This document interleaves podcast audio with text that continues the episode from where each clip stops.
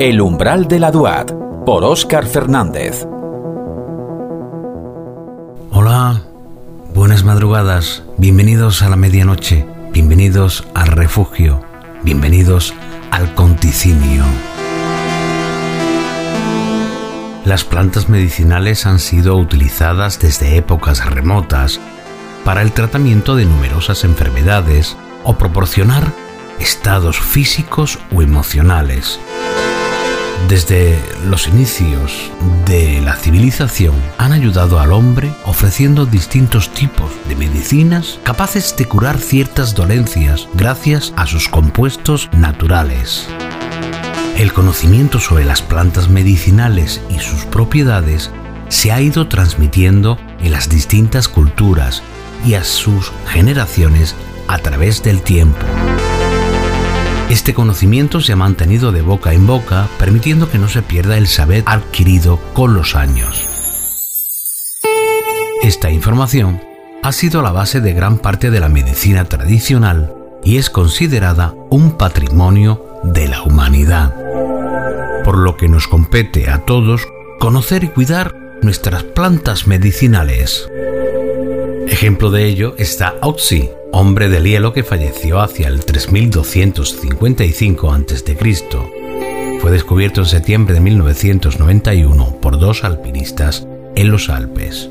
Entre sus pertenencias se encontraron dos especies de hongos. Uno, el de abedul, que tiene propiedades antibacterianas, y el otro, yesca, para producir fuego. También en China recogieron entre sus obras el Pen Sao, que trata sobre la técnica más perfecta de curar los males del ser humano con plantas.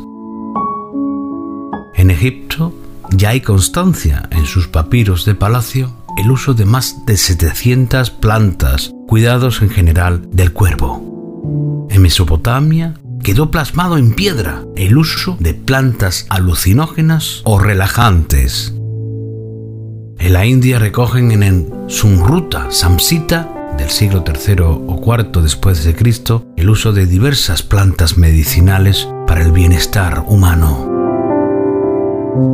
Griegos y romanos dejaron sus huellas a través de autores cuyas obras han servido a la actual medicina moderna.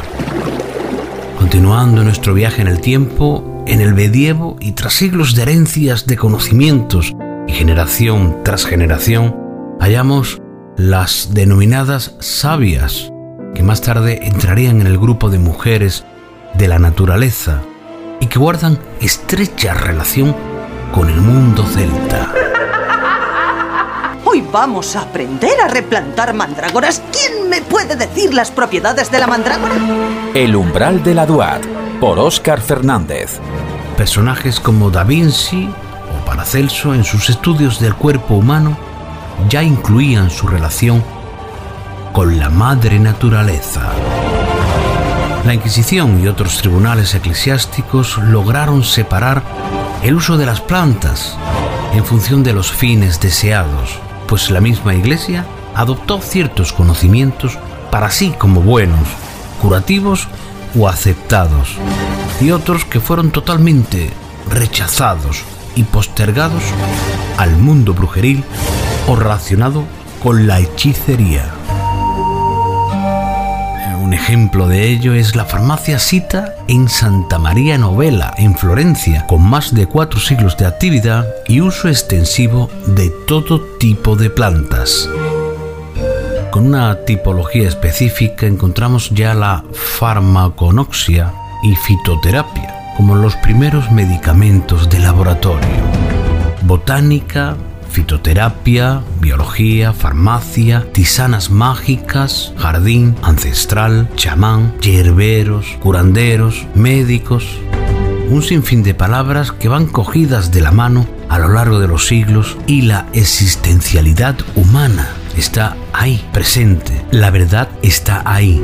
Abran bien los ojos, busquen, indaguen, investiguen y siempre cuiden de sus almas. Más.